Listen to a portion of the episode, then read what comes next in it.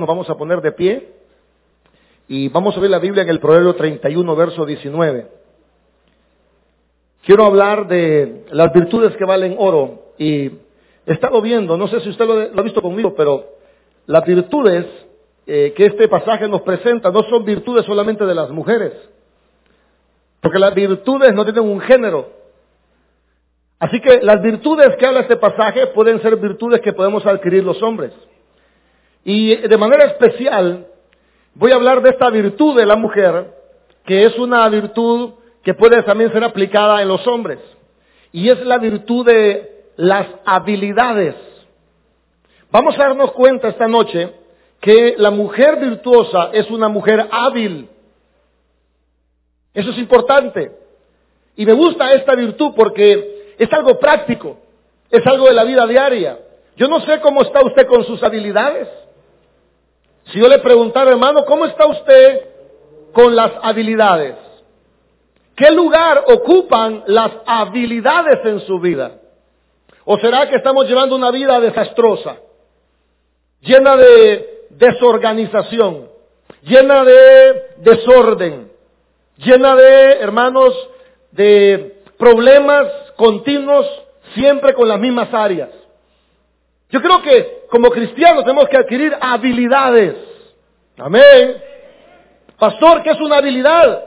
Es la destreza de hacer algo bien hecho. Y esa virtud no solo tiene que ver con las mujeres, también los hombres podemos ser habilidosos. ¿Se ha fijado en el fútbol cómo hay jugadores habilidosos? ¿Cómo es que adquieren esa habilidad? ¿Cómo es que la adquieren?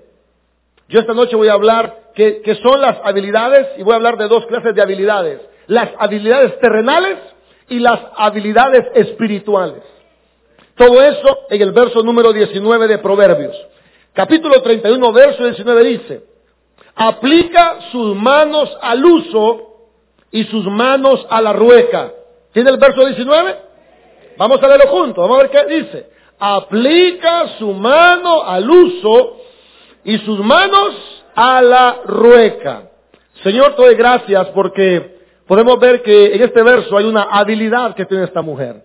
Yo te ruego, Señor, que sigas hablando nuestras vidas y que nos sigas instruyendo tanto a hombres como a mujeres acerca de las virtudes que valen oro. Me pongo en tus manos y confío en tu ayuda. En el nombre de Jesús. Amén y amén. Podemos tomar asiento, hermanos. Me gusta este versículo que para muchos es un versículo que está en chino, ¿verdad? Es un versículo que está en chino porque no entendemos ni qué es el uso y no entendemos ni qué es la rueca. A menos que haya una persona aquí que lo entienda, entonces ahí eh, todos no lo sabemos excepto usted. Porque puede ser que hay, hay alguien experto esta noche en el uso del uso y en el uso de la rueca. Quiero decirle, hermano, que estos elementos, el uso y la rueca, son instrumentos, hermanos, no para tejer. Yo pensé que eran instrumentos para tejer, no. Estos son instrumentos para hacer el hilo, para tejer. El uso, hermanos, es un instrumento que, si yo se lo tengo que describir a usted, es como una baqueta.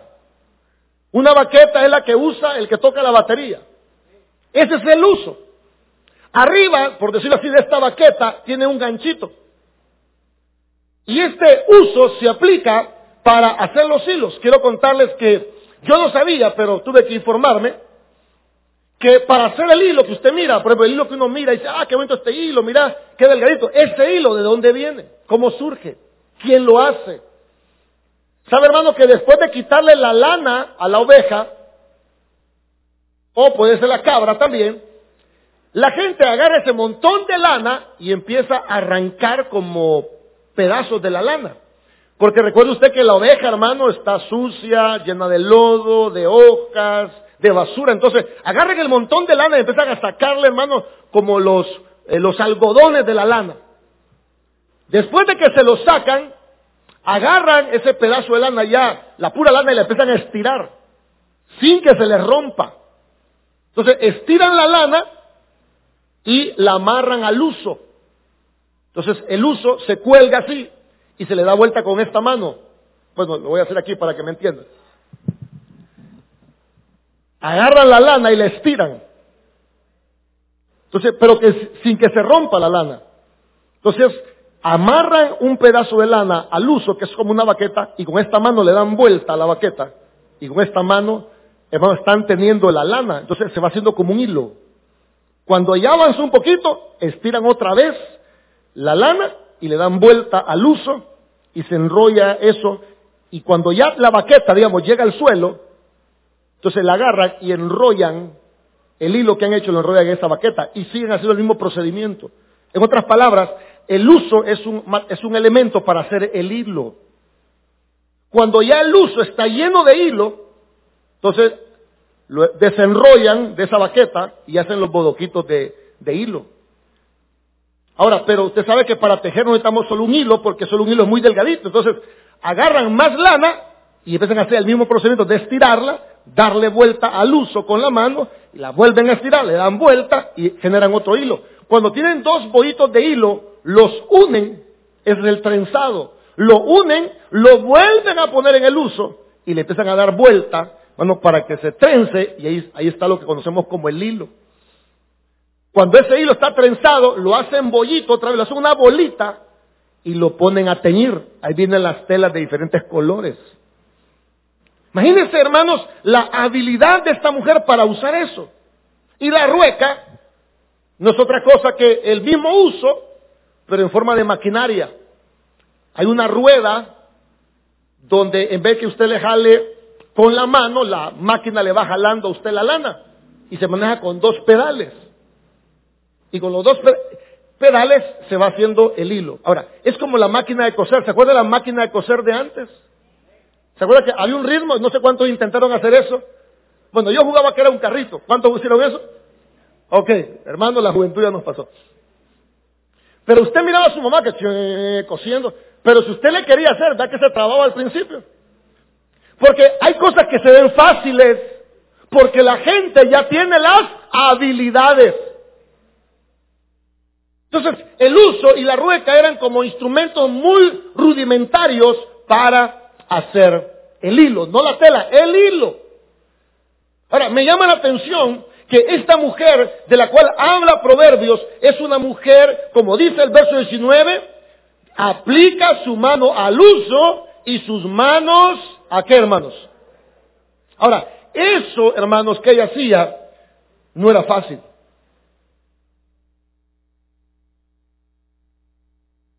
Pero ella había adquirido una habilidad. Una de las virtudes que vale oro en las mujeres y hombres es la adquisición de habilidades. Una habilidad es aquello que usted hace bien. Le voy a poner un ejemplo para que me entienda mejor. Cuando usted ve un equipo de fútbol, no vamos a hablar de El Salvador, hermano, porque la verdad que en El Salvador nos falta un montón para ser muy habilidosos. Siempre hay como uno o dos jugadores que son habilidosos. Los demás, hermanos, sigamos con el mensaje.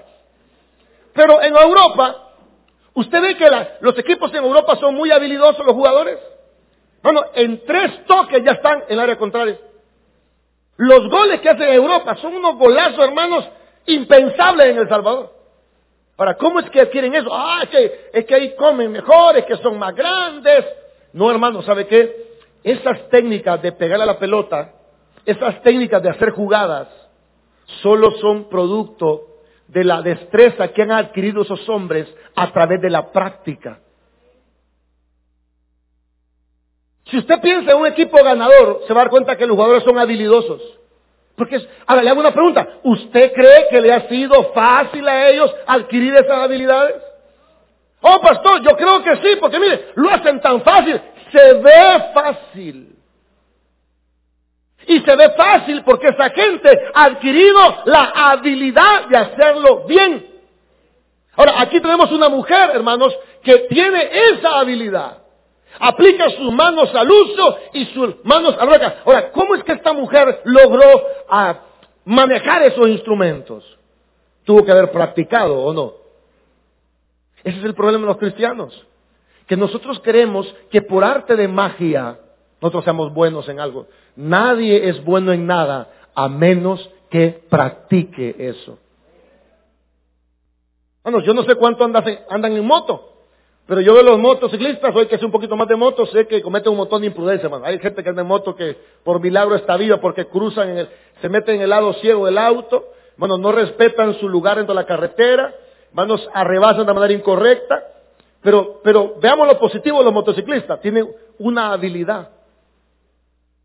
Tienen una habilidad, hermanos, que se meten entre los carros, le hacen para acá, para allá, hermanos, y un pedacito cruzan como que son culebras. Ahora, si usted intenta hacer eso mismo, lo más seguro es que termine pegado con un espejo del auto. Se ve fácil, yo lo veo, lo es fácil. Yo estoy yendo a aprender moto, moto porque el pastor este, Edwin de Fenazal me está enseñando. Hermano, en la moto que estoy aprendiendo es 125, hay motos que son 700, hay motos de, que son 1000, hay unas que son 1200. Yo estoy aprendiendo una 125, hermano, y como que, como que, como que es el terremoto. Yo los veo a los motocicletas, yo, wow, yo no sé cómo hacen. Hoy, hoy ya sé cómo hacen. Han adquirido la habilidad de hacer eso. Ahora, una de las virtudes que vale oro en la mujer y en los hombres es la adquisición de habilidades. Ahora entiendo por qué las mamás de uno cocinan tan bien. No es que nacieron cocinando bien, hermano. Hoy voy a descubrir un montón de mamás que no dan el secreto de su receta. ¿Sabe cuál es el secreto? Que ellas han hecho comida por muchísimo tiempo. Y ahora han adquirido la habilidad de hacerla bien. Yo le apuesto que su mamá no empezó cocinando bien. Si su papá está vivo, pregúntele a su papá.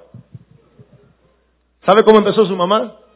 Dejando la sopa salada, hermano las papas medio crudas, el pollo con sangre. Oh, pero hoy la sopa de mamá es una sopa exquisita. ¿Sabe por qué? Porque la práctica le fue dando la habilidad. ¿Sí? Bueno, le fuerte aplauso a su mamá si quiere. Ahora, ¿usted cree que fue fácil aprender a hacer la comida que su mamá hace? Se ve fácil, ¿verdad? Se ve que la mamá hace una cosa y hace otra, y le echa perejil, le echa apio, le echa una cantidad de sal, de papa, y dice, ay mamá, qué fácil se mira. A hoy se ve fácil. Porque la habilidad es una destreza que se adquiere con el tiempo. ¿Se ha fijado que usted ve, por ejemplo, eh, los que manejan los buses, ah, qué fácil, eso motor, sube usted al bus? Y trate de manejarlo. Yo, nosotros tenemos un bus en la iglesia, no, sé cuándo se acuerdan, una papayona, y una vez yo lo saqué de la iglesia porque tenemos que sacarlo. Hermano, y, me, y yo saliendo ahí nomás, ahí nomás, y me pegan en lata, ¡pam, pam! Me dijo, me dijo una mala palabra, alguien me dijo, fíjate, me dijo, lo vas a matar, me Yo, ¿a quién voy a matar si saliendo voy? Pero en esa acera estaba sentado un muchacho que olía pega. Yo no lo vi. Usted ve que los motoristas se mueven de aquí para allá, los que manejan rastra, ¿por qué lo hacen también? En un pedacito dan vuelta como que son gusanos. Lo ponemos a usted en el trailer, hermano. Le aseguro que no sabemos ni cómo, ni cuándo, ni dónde. Pero ¿por qué ellos son tan buenos? Son habilidosos. Ahora, esta es una virtud de esta mujer. Y no solo esa virtud. La Biblia dice que ella hacía telas. Esa es otra habilidad tenía habilidad para hacer telas. Otra, hermanos, dice la Biblia, hace vestidos. Esa es otra habilidad, ¿o no? Quizá hermana que no me deja mentir, hay gente que cose, hermanos, y hacen unas cosas bonitas. Yo he mandado a reparar algunas cosas de mi ropa que no me gusta como me la han dejado. Y no lo vuelvo a hacer de mandarlas. Y digo, la hubiera mandado de la hermana fulana tal, ahí me quedan bien. Ahora, ¿usted cree que la ropa le quedó bien a la primera? ¿Verdad que no? Vea que han adquirido habilidades. Hermanos, las habilidades de esta mujer no solo está en hacer hilos, está que hace telas, que hace vestidos. Oiga, compra. Vimos la vez pasada que compraba. Comprar es otra habilidad que se adquiere. Mucha gente compra y no pide rebaja. Vea que es una habilidad pedir rebaja. ¿Y cómo se adquiere? Con el tiempo, con la práctica. Si usted, si usted pone a alguien que no vende a vender, no vende nada, hermano, porque vender es una habilidad. ¿Cómo se logra vender? Bueno, con el paso del tiempo, con el trato con el público. por eso la gente, entre más experiencia tiene, se vuelve más habilidosa para hacer las cosas. ¿Está conmigo esta noche, hermanos? El hacer alimento es una habilidad. Es más, vestir a los niños es una habilidad. Ponga a su marido a cambiar a su hijo. Ay, hermano, ¿dónde están los calcetines? ¿Dónde está el short? ¿Y dónde? Mire, la mujer dice, mira, quítate mejor.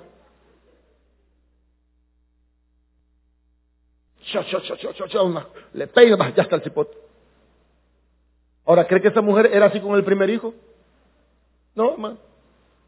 Cuando antes usaban ganchos para poner los pampers, yo no sé cuántos pullones le metió usted al primero, hermano. ¡Pum! ¡Ah! Uy, perdón, mijo, perdón, mijo. Pero hoy ya con el tercero, usted está hablando, pues sí, mira, ponerme el canal 6, porque habilidad.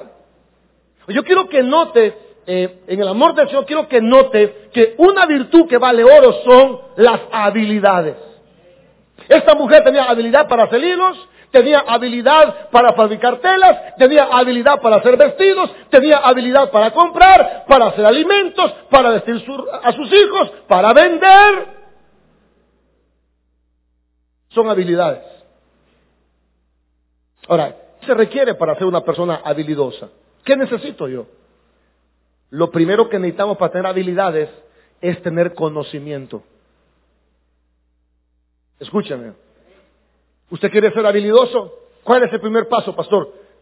Adquiera conocimiento. Conocimiento. Usted tiene que adquirir los conocimientos básicos de la habilidad que quiere desarrollar. Usted quiere vender, tiene que comprarse un libro de cómo vender exitosamente. Usted no va a adquirir una habilidad como vender en una iglesia. Usted puede orar porque Dios le ayuda a vender y eso también es efectivo. Pero usted quiere aprender a vender, tiene que adquirir los conocimientos básicos de cómo vender. Ejemplo, si usted quiere aprender a cocinar, aquí no le voy a enseñar cómo cocinar, hermano. ¿Me está entendiendo? O sea, el cristianismo es práctico. El cristianismo tiene que ver con nuestra vida cotidiana. Y aquí la Biblia nos está diciendo, esta mujer es habilidosa. Y si usted quiere ser una persona habilidosa, primero adquiera el conocimiento básico necesario para hacer lo que usted quiere hacer. Aquí no le voy a hacer la cosa. yo no, no espero que un día, hermanos, este día les voy a decir cómo hacer una sopa de frijoles. Así que voy a tomar el pasaje donde Jacob engañó a Esaú con una sopa de algarrobas y, de lentejas y vamos a ver cómo hacer aquí una sopa. Aquí jamás va a aprender cómo hacer una sopa de frijoles. Aquí jamás le voy a enseñar yo cómo aprender a coser. Pero sí le estoy enseñando que la Biblia nos enseña que una de las virtudes que vale oro es la adquisición de habilidades. ¿Usted quiere aprender a cocinar? Cómprese un libro, un libro de recetas. ¿Quiere aprender a vender? Cómprese un libro de ventas. No espere que el conocimiento básico le caiga del cielo. ¿Están aquí, hermanos preciosos? Conocimiento básico. ¿Usted quiere aprender algo? Conocimiento básico. Yo quiero que se pregunten esta noche a los que son papás. ¿Les falta a ustedes el conocimiento básico de los hijos que está criando? Porque una cosa es crear un niño de meses, otra cosa es crear un niño de 5 años y otra cosa es crear un niño de 18 años, un joven de 18 años. Eso requiere diversa clase de conocimiento. El pastor José Luis Belloso, que hace poco fui a la eh, 15 años de su hija, en las palabras de gratitud dijo, yo sé, dijo, que viene la época más difícil, que es de los 15 a los 19 años. Y le he pedido a Dios que me dé paciencia con mi hija, porque viene la época más difícil. ¿Sabe qué pasa a muchos papás cristianos que están eh, fracasando en su labor paternal? Porque no han adquirido la habilidad de criar a sus hijos. Porque están tratando a sus hijos adolescentes como que si fueran niños de seis años. Usted no puede tratar a un adolescente como trata a un niño. Porque esa etapa de la vida del muchacho o la muchacha es totalmente diferente. Ahora, ¿le falta a usted conocimiento? en cómo crear sus hijos?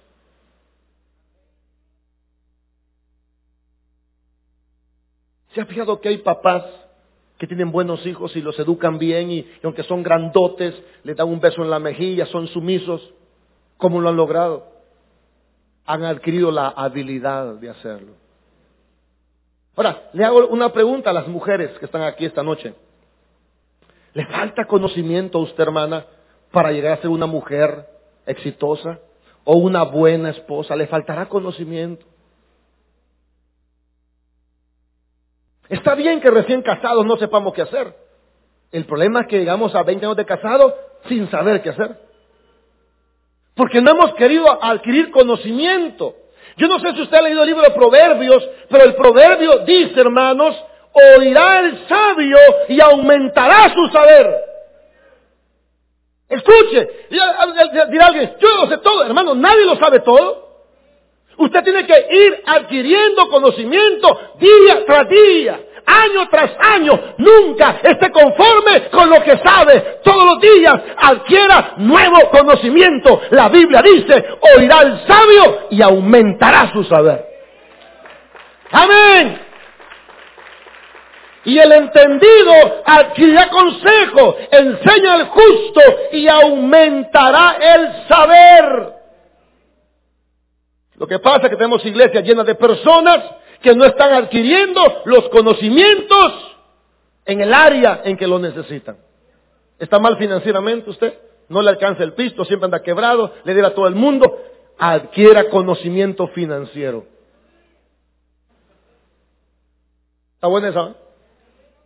Yo estuve en una sesión de eh, finanzas saludables con la caja de crédito de San Martín vía Zoom y me dijo la ejecutiva, pastor, queremos que usted nos acompañe en esta plática de finanzas. ¿Puede hacerlo? Por supuesto, hermano. Lo lamentable fue que nos conectamos a la, a la sesión de finanzas y solo habíamos tres personas conectadas. Y hablaron cosas tan lindas como el tema de las compras compulsivas, el tema del ahorro, el tema del fondo de emergencia, el tema del fondo para jubilarse ¿Cuánta gente está endeudada en la iglesia y no está adquiriendo conocimiento financiero?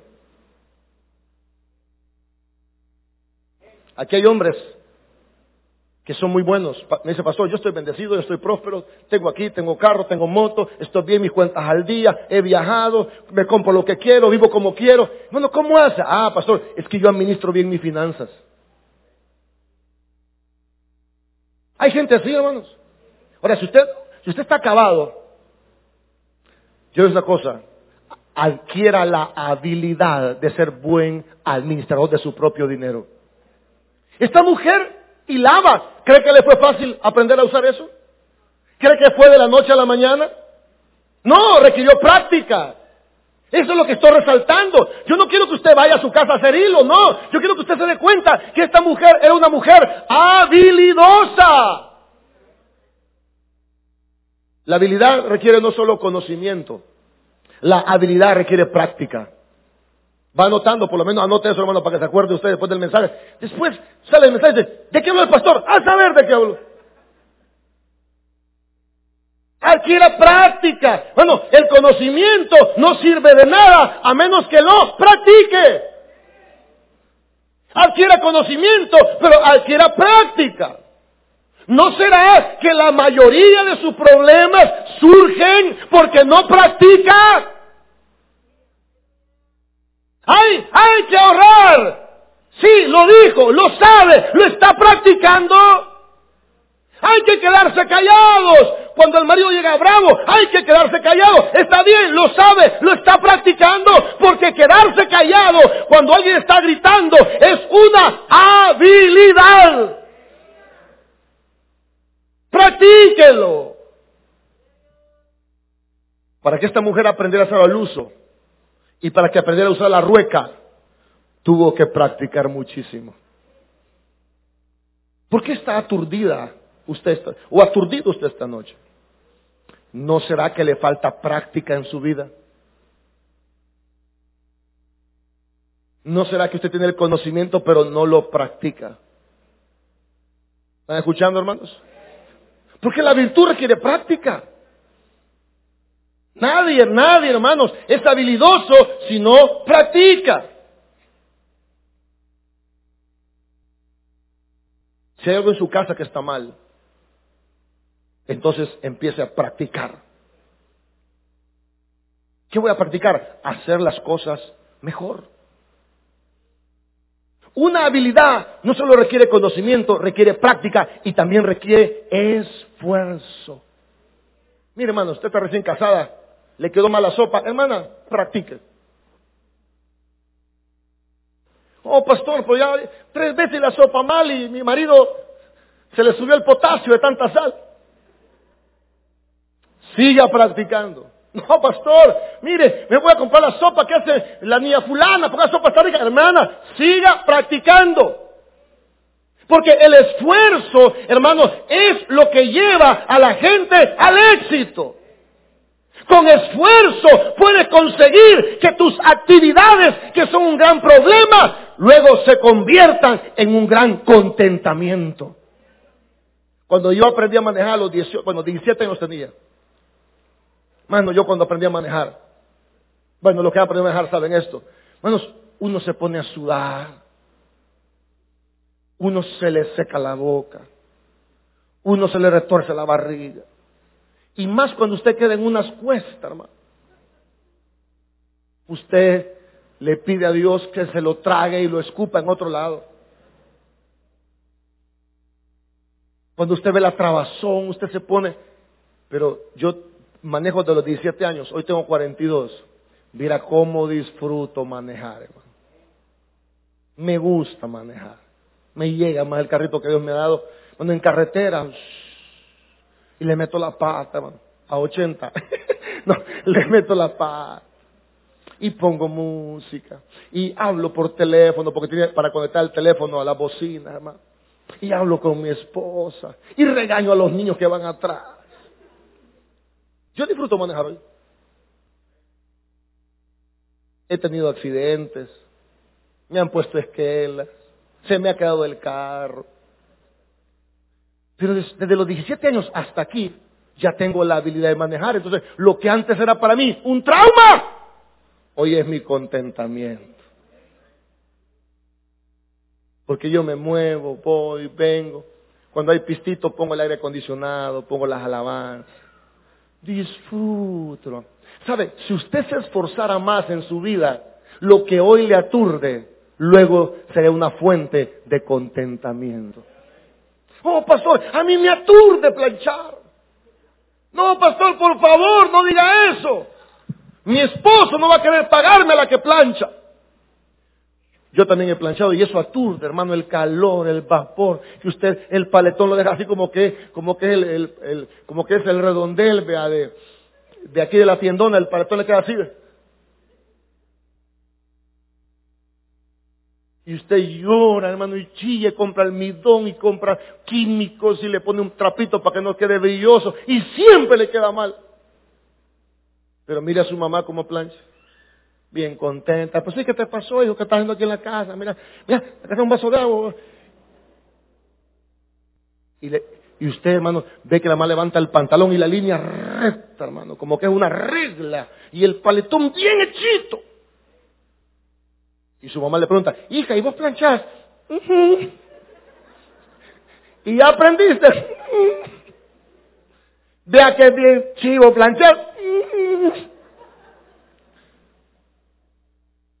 ¿Sabe por qué su mamá plancha tan bien? No es porque sea mágica, no es porque es la super mamá, no es porque... No, su mamá se ha esforzado a través de los años. Eso pasa en todas las áreas. La habilidad, dije, requiere conocimiento, requiere práctica y requiere esfuerzo. Voy a poner un ejemplo práctico porque creo que con los ejemplos aprendemos mejor. Ok. ¿Cuántos de ustedes, no me contesten, tienen unas mañanas desastrosas en su casa? ¿Por qué desastrosas, pastor? Bueno, primero porque nadie está a tiempo, o sea, todo el mundo anda tarde en su casa. Segundo, porque siempre, siempre, o casi siempre, se le olvida algo. Y estando en el trabajo, ¡ay! Se me olvidó hacer esto. O se me olvidó traer esto. Y una cosa muy importante es que Muchas veces nosotros, eh, después del desayuno, queda un desorden en la mesa. Platos, cucharas, tazas, tenedores, pedazos de plátano ahí tirados. Como que fue una bomba que cayó en la mesa y ¡bum! Ahora, yo no sé cuánto tienen una casa así hecha patas arriba. No me conteste, por favor. No sé cuántos se pelean en la mañana porque siempre pasa algo. ¿Sabe qué necesita usted para que su vida sea mejor? Debe eh, hacer cambios en su vida. Primer habilidad, primer habilidad que debe de adquirir, organizarte. Esa es una habilidad. Yo no sé cuántos son organizados, pero ser una persona organizada es una habilidad. A mí me gusta mucho la gente que siempre anda bien vestido. Donde quiera que están, siempre están vestidos.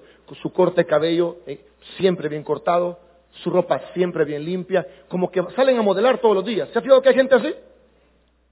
Sabe que lucir bien es un hábito.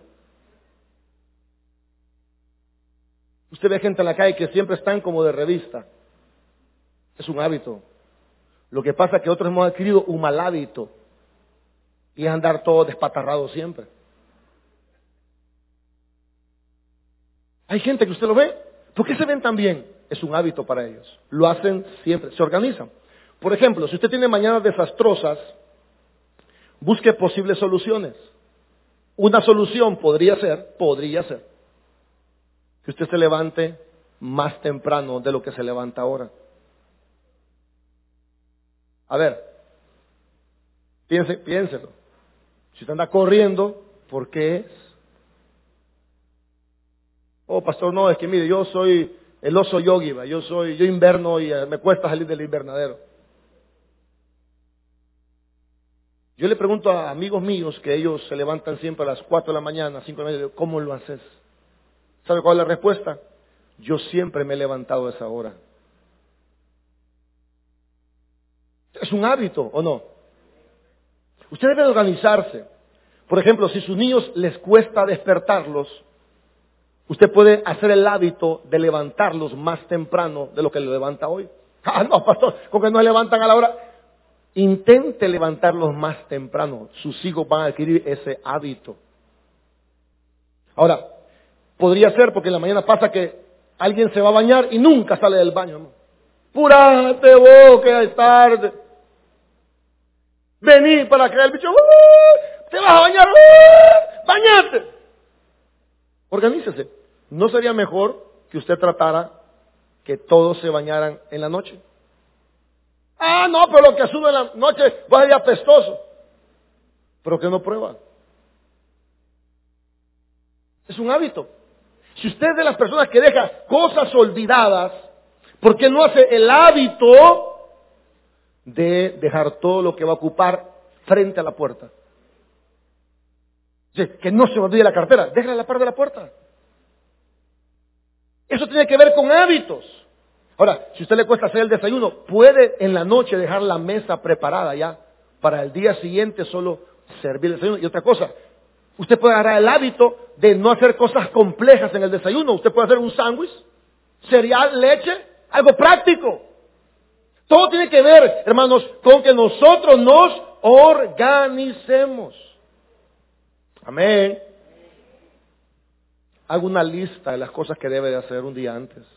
Ese es un hábito.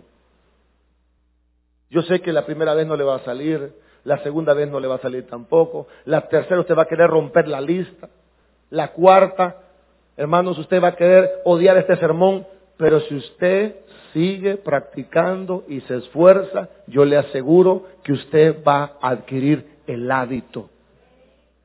Porque esta mujer podía hilar. Esta mujer podía hacer esas cosas tan lindas. Hermanos, tenemos que practicar. Si usted falla, hermano, mire, no se preocupe. Vuelve a intentarlo. ¿Usted cree que los futbolistas, hermanos, si usted analiza la vida de los futbolistas, bueno, vámonos corto aquí, Messi, si usted ve la vida de Messi, él ha tenido oportunidades para meter gol de penalti y las ha fallado. Y su equipo ha perdido. Pero no por eso deja de ser Messi.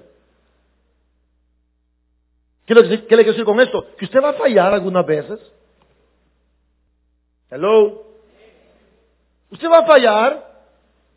Si usted supiera cuántos sermones me salen mal a mí. No, no son todos. Yo digo, qué mal estuvo este sermón. Tengo 15 años de predicar. ¿Cuántos sermones me han salido mal? Un montón, hermano. Pero yo cada vez que me subo, me subo otra vez a intentar de hacerlo bien. Y cuando tenga, hermanos, 40 años de predicar, la gente dice, wow, ¿cómo predica? No, tengo 40 años de estarlo intentando. Por eso entre el pastor más viejo va en ministerio, no en edad. En ministerio mejor son las predicaciones. ¿Por qué? Porque ese hombre es el resultado de una práctica continua y un esfuerzo constante. Usted puede hacer lo mismo. Las habilidades son cosas que usted puede adquirir. Ahora, compre un libro que le ayude. Otra cosa que le va a ayudar, hermanos, para agarrar habilidades es pregúntele a sus amistades cómo hacen ellos. Hay gente que es bien puntual. No sé si usted conoce gente puntual. A ese puntual, pregúntele, ¿y vos cómo haces para ser puntual? Si usted conoce una mamá que tiene a sus hijos bien disciplinados, bien bañaditos, bien cambiaditos, bien ordenaditos, diga, mire hermana, ¿y usted cómo hace? Si usted ve un hermano que no tiene problemas económicos, diga, hermano, ¿y usted cómo administra su dinero? Tenemos que preguntarle a las amistades. Por eso es importante que tus amistades muchas veces sean personas mayores que tú. Por eso la Biblia dice que las ancianas deben de enseñarle a las jóvenes cómo tratar a su esposo y cómo administrar su hogar. No hay nada de malo que tenga amigos de su edad, pero consiga gente, consiga gente mayor que usted. Yo tengo 42, mis amigos son de 49, 50, tengo algunos de mi edad, otros más bajos, pero consígase gente mayor que usted. Porque esa gente le va a explicar cómo hacer las cosas mejor. Consígase amistades. Pregúntele cómo hacen ellos. Abra su corazón. Mire, ¿usted cómo hace? Si usted conoce una mujer que siempre anda bien bonita, diga, hermana, ¿y usted cómo hace, hermana? Porque hay mujeres que siempre andan elegantes. Busque gente que es cristiana. Mire, mire los hijos del hermano que son bien educados diga, hermana, ¿y usted cómo hizo? Y le va a decir, aquí está este garrote, le va a decir. Nada, tampoco. ¿Y usted cómo hace, hermano? Mire, mi hija no me hace caso, es rebelde, metía las cosas y tiene siete años. ¿Y usted cómo hace con su hija? Esa manera usted y yo vamos a adquirir esas habilidades. Ahora, las habilidades que intentamos adquirir no solo son terrenales, también son espirituales. Por ejemplo, hermanos, hay habilidades que hemos de adquirir, la obediencia es una habilidad. ¿Por qué, pastor? Si usted aprende a obedecer, eso se le va a convertir a usted en una habilidad. Las primeras veces, hermanos, le va a costar, las otras veces no lo va a querer hacer, pero si usted constantemente está obedeciendo a Dios, eso se le convierte en un hábito. Por ejemplo, los hombres que tenemos ojos muy mirones. Bueno, perdón, los otros hombres que son mirones, eduque sus ojos. Ese es un hábito. Hello. Eduque sus ojos. Edúquelos. Eh, al principio le va a costar, hermano. Un mundo le va a costar. Pero cuando los educa usted, ya sus ojos tienen el hábito de ver para el frente y no ser don cangrejo. Eduque su oído. Edúquelo a escuchar solo cosas productivas. Edúquelo. Eduque su boca para quedarse callada. Es un hábito quedarse callado. Por ejemplo, evangelizar es otra habilidad. Alguien dice, pastor, mire, hay un hermano que mira cómo evangeliza. Mire, gana cinco almas, diez almas, y yo ninguna, pastor. Porque yo no tengo el don de evangelizar. Evangelizar no es un don, es una habilidad. ¿Cómo se adquiere la habilidad de evangelizar? Practicándola. Si una persona, hermanos, evangeliza todos los domingos y lee su Biblia, entonces seguramente después de varios años de hacerlo, va a ser una persona muy habilidosa para ganar almas. ¿Qué dice la gente? La gente dice, pastor, yo tengo miedo, me da pena, no sé qué decir. ¿Sabe cómo se le va a quitar toda esa pena y esa no saber qué decir? Haciéndolo. Adquiera la habilidad. Adquiera la habilidad, hermanos, de hablarle a otras personas de Cristo. Le aseguro que si usted lee su Biblia y usted ora y practica evangelizar, usted con el paso de los años será un tremendo evangelizador. Claro, si usted no lo pone en práctica, difícilmente usted lo va a poder adquirir. Memorice versículos. Háblele a otras personas. Porque si usted se traba al hablar es porque usted no lo practica. Ahora, ¿cómo adquiero yo una habilidad espiritual? ¿Cómo la adquiero? Bueno, una de las habilidades que debemos de adquirir no solo debe ser obedecer y evangelizar, también puede ser estudiar la palabra del Señor.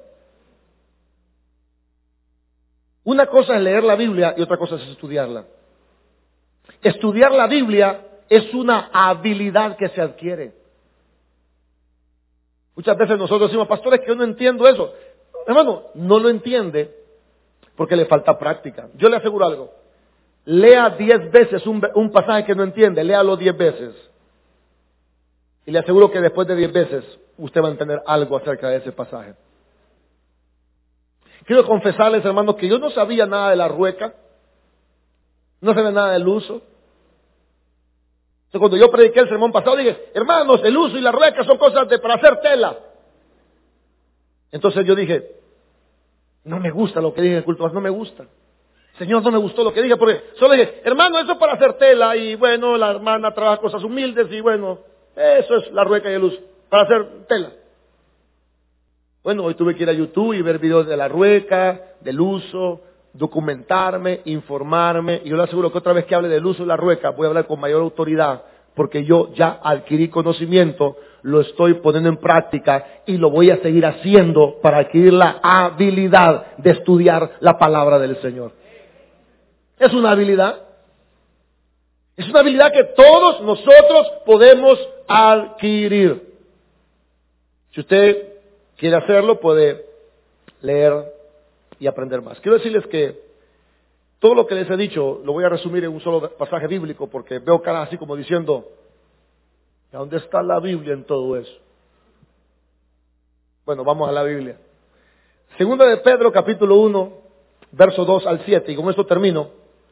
Quiero que vea un versículo que quizás usted no lo ha visto o no lo ha visto de esta manera y espero que le ayude mucho para que usted se sienta retado a adquirir una habilidad en su vida.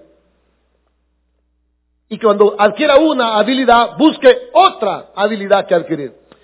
Segunda de Pedro, capítulo 1, verso número 2 al 7. Vea este pasajito, hermano. Mire que no hemos buscado pasajes esta noche, solo es este. Le invito a que lo busque, por favor.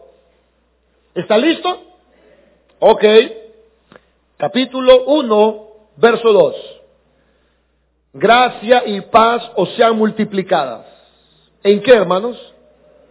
Ah, le dije, quiere una habilidad, adquiera conocimiento. En el conocimiento de Dios y el conocimiento de quién.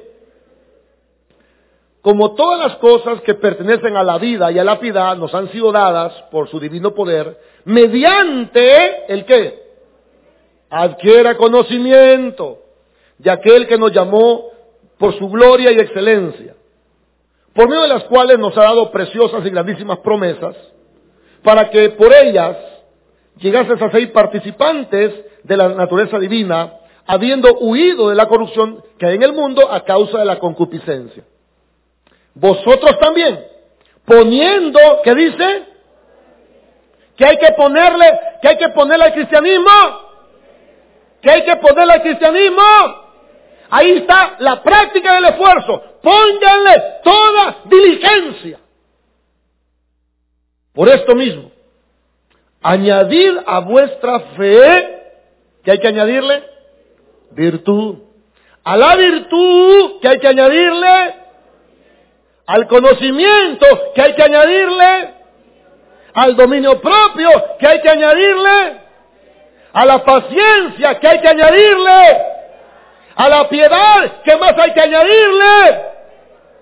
Y al afecto fraternal, ¿qué hay que añadirle? Fíjese, hermano. Muchos cristianos solo tienen la fe salvadora y nada más. Yo soy salvo, soy salvo, soy salvo, soy salvo. ¿Sabe qué dice la Biblia? A la fe añádale virtudes. El Evangelio es cosa práctica de todos los días de nuestra vida. No es que yo tengo fe, voy para el cielo. Ok, la Biblia dice, tienes fe, añádele virtudes. Lamento decirlo, pero es cierto, pero es mi deber como pastor. Aquí hay mucha gente sentada, no solo ustedes, hermano, hay muchas iglesias que solo tienen fe, pero no tienen virtudes. Porque la virtud se añade después de la fe.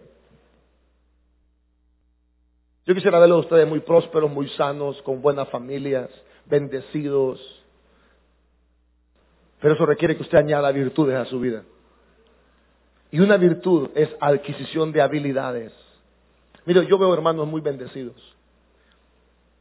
Y ustedes no son malas personas, ustedes son muy buenas personas. No lo digo porque viene la ofrenda, pero es cierto.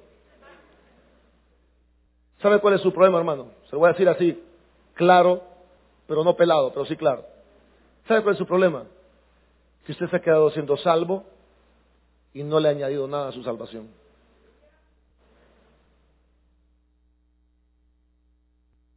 Y se lo repito, no son malas personas, son muy buenas personas. Pero se han quedado solo con la fe y ya no añadieron nada. Es que yo así soy. ¿Ya ha escuchado usted esa frase? Es que yo así soy. Bueno, Señor, así soy. La Biblia dice, añádele a tu vida virtudes. La vida cristiana es una vida donde añadimos cosas a nuestra propia vida. Y esa añadidura no va a ser por casualidad, hermanos.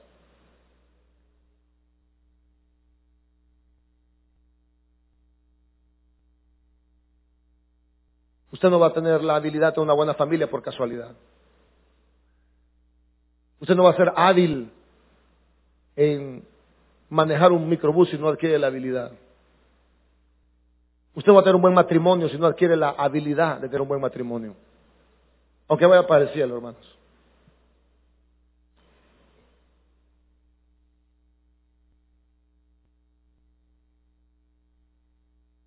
A la fe añade la virtud.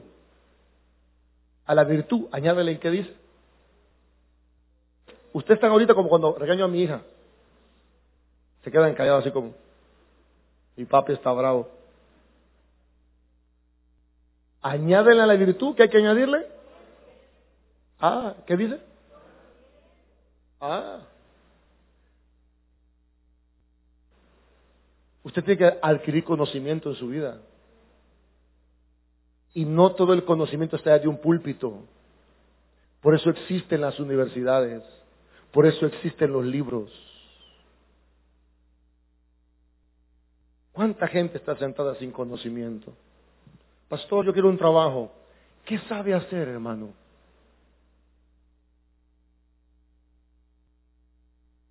Pues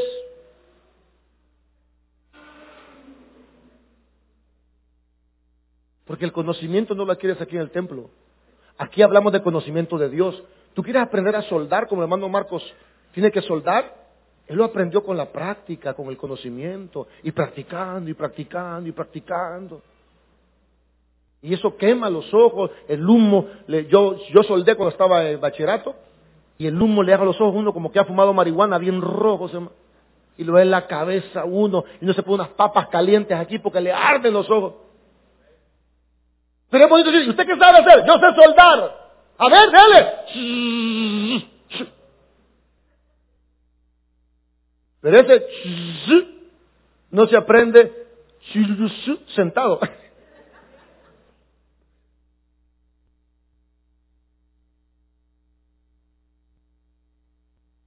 Tiene que adquirir conocimientos, hermano. ¿Quiere ser pupusera? Adquiere el conocimiento cómo hacer pupusas. Pregúntale a qué hace pupusas. ¿Y usted cómo hace chicharrón? ¿Y cuánta zanahoria le mete? ¿Y dónde compra el cuchito? ¿Y a qué molino va? ¿Y a, compra, cómo, a cómo compra repollo?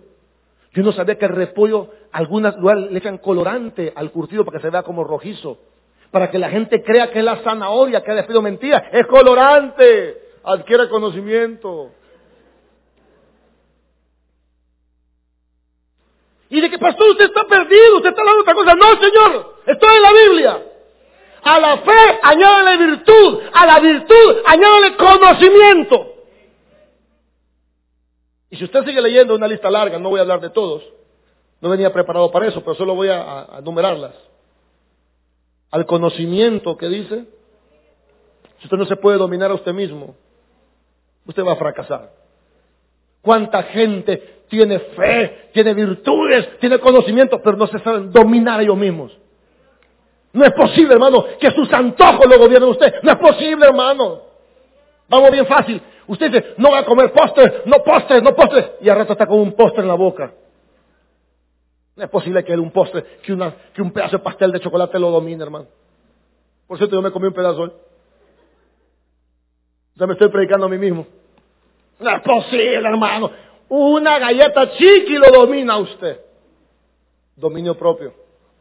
Al dominio propio tengan paciencia, es decir, hay que aguantar, hay que seguir adelante. Piedad, amor, afecto fraternal y afecto fraternal, amor. Ahora quiero decirles algo para terminar. No estamos solos en esta lucha. Dios está con nosotros. ¿Sí? Denle un fuerte aplauso a Dios. Amén. No estamos solos. Pero tiene que poner de su parte. Usted no está solo, Dios está con usted. Si hay gente que no conoce a Dios y adquiere conocimientos y llegan lejos, ¿cómo no lo va a hacer usted también? Tome el ejemplo de la mujer virtuosa. Sabía usar el uso. ¿Qué sabe hacer usted? Si no sabe hacer nada bien, no se preocupe. Pide la ayuda a Dios. Y cada cosa que haga, hágala con excelencia. Empiece siendo excelente en lo pequeño. Si lo empieza en lo pequeño, usted va a ser excelente en lo grande. Démosle un fuerte aplauso al Señor. Amén.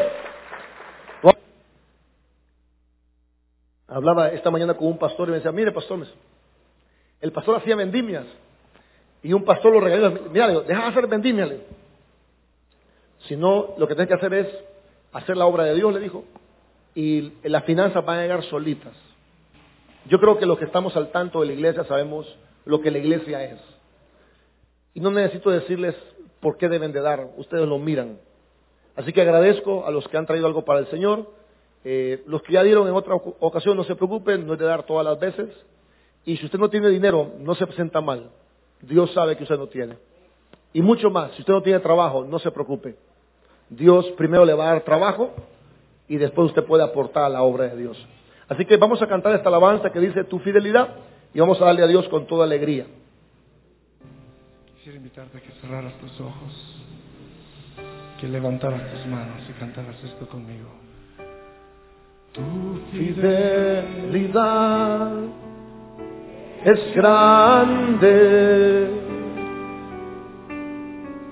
tu fidelidad incomparable es. Nadie es como tú, bendito Dios. Grande es tu fidelidad. Padre nuestro, gracias porque esta mujer del libro de Proverbios era una mujer muy habilidosa sabía usar el uso, sabía usar la rueca. De la misma manera que tu pueblo, Señor, adquiramos habilidades, que no nos desanimemos, que seamos constantes y esforzados, Señor, para la gloria de tu nombre. Recibe con agrado lo que hoy ponemos, que es para ti, es para tu obra. En el nombre de Jesús, amén y amén. Podemos tomar asiento, hermana Sara, Rebeca Flores. Eh, pase por favor, hermana Sara, y cuéntenos de qué se trata su testimonio.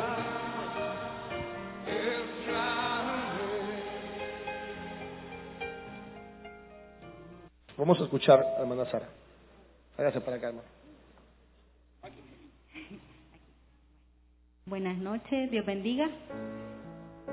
Pues mi testimonio, pastor, eh, pues es, es a voces, ¿verdad? Eh, yo creo que la mayoría que ya me conoce, ¿verdad? Y que eh, he podido compartir dentro del ministerio, dentro de la congregación.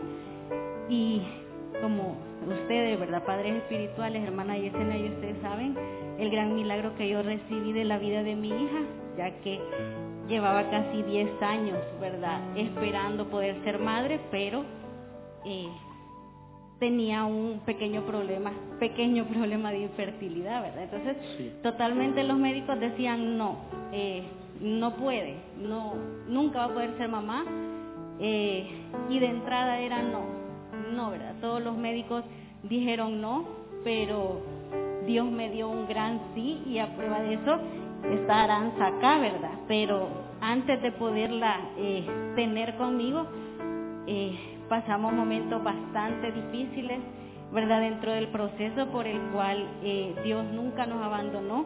Como bien dicen, cuando Él hace las cosas, las hace perfectas y las hace de una manera maravillosa, increíble, porque al momento que yo me di cuenta que estaba embarazada, el doctor, bueno, eh, el mal lo usa a las personas también, ¿verdad? El día que yo me di cuenta que estaba embarazada, el mismo doctor me dijo que, que no, que ya había abortado, que había sido un, un, un embarazo fallido. fallido. Y, y pues ese día me tiré en, el sillón y, y, deprimida, ¿verdad? Y pues eh, ustedes saben que la familia de mi esposo es bastante, en su momento fue bastante sometida, ¿verdad? y ellos fueron pilares bastante comprometidos que me decían, levántese de ahí y todos los días a partir de ese momento nos, eh, nos pusimos a clamar, ¿verdad? Por, por ella, porque ellos me decían, esa bebé ahí está porque Dios ya se la dio, Dios ya le dijo que ahí está y Él ya le dio ese milagro. Y yo decía, pero ya el doctor me dijo que no, o sea, ¿y qué vamos a hacer? Vea, humanamente, hablando. O sea, eh, eh, cuando usted se ve embarazada, le dijo el, doctor que usted que, que no, su bebé había muerto. Sí. ¿Eso le dijo? Sí, y yo le decía... ¿No le dijo que iba a hacerle un legrado o algo así? No, solamente me dijo, no, normalmente esto así pasa, me dijo, igual, ¿verdad? Uno se queda, bueno.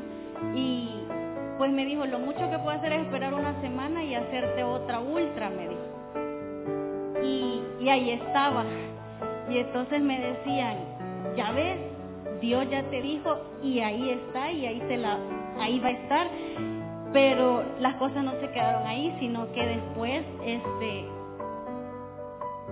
a los cinco meses exactamente me dijeron que que veían algo mal en su cabeza y que ella iba a traer hidrocefalia. Fue otro golpe bastante duro, de hecho, ¿verdad? Y para una mujer embarazada es como que toma las, las noticias más de manera más, más fuerte.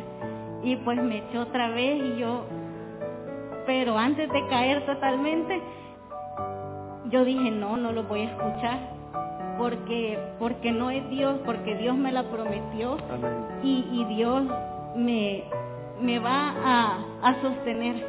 Y pues seguí, ¿verdad? El proceso y me hablaban de válvulas que tenía que ir comprando para cuando ella naciera, ¿verdad? Para sus tratamientos. Y, y me seguían diciendo que así, que así venía. Y pues igual seguimos en oración, en oración y me decían, hasta que no la veamos, no vamos a, a decir, ¿verdad? Que así es. Pero la vamos a declarar sana. Y eran todos los días a las 10 de la noche toda la familia en cadena, en oración en oración, en oración increíblemente. Hasta que ella nació pasamos casi los nueve meses y aún, ¿verdad? Seguimos Los, los médicos, ¿qué, dicen? Pues cuando yo ya, ya, ¿verdad? Ya busqué una segunda opinión, ¿verdad?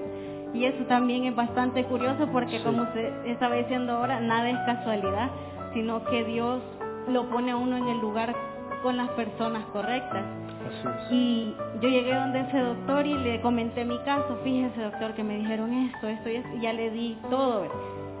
Y lo primero que hizo fue, vaya, me dijo, tranquila, me dijo, ponete cómoda y agarró la, eh, me iba a hacer una nueva ultra y me dijo, en nombre de Dios tu bebé está sano, me dijo. Amén. Y, y encendió la máquina y me dijo, después como de 10 minutos me dijo, ves, está sana. me- Mi colega probablemente se equivocó, me dijo, pero esta bebé te lo puedo afirmar y asegurar que está sana. Y así es, ¿verdad? y así es, por la gloria y honra de Dios. Demos un fuerte aplauso al Señor. Hermana. Solo una cosa antes de que se retire. Un consejo eh, que usted le podría dar a aquellas personas que, al igual que usted, están esperando un bebé o que están esperando alguna, algo de Dios pero que todavía no llega. ¿Qué le podría decir?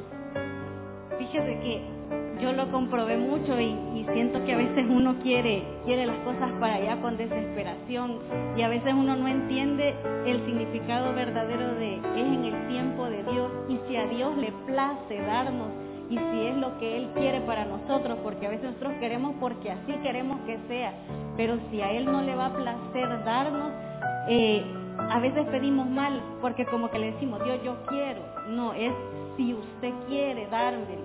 Amén. Siento que es tener paciencia y dejarle O en sea, poner manos. en las manos de Dios nuestras peticiones.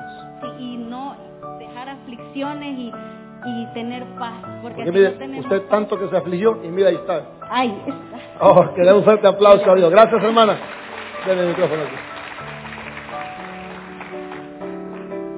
Bueno, me parece muy, muy bonito el consejo, ¿no les parece a ustedes? Dejarse de afanes y no decirle, Señor, yo quiero, sino si tú quieres. Parece muy bueno eso. Uno, se preocupa, no sé usted, pero uno quiere cosas para allá. Y imagínense la hermana, ¿cuánto se afligió la hermana? Se preocupó por 10 años, se preocupó. Ya ahí está la muchachita, hermano, que ha que bien tremenda. ¿verdad? ¿Qué tal si hubiera vivido 10 años confiada en el Señor, regocijada en el Señor? Lo hubiera vivido mejor, ¿verdad? Entonces usted que está esperando algo de Dios,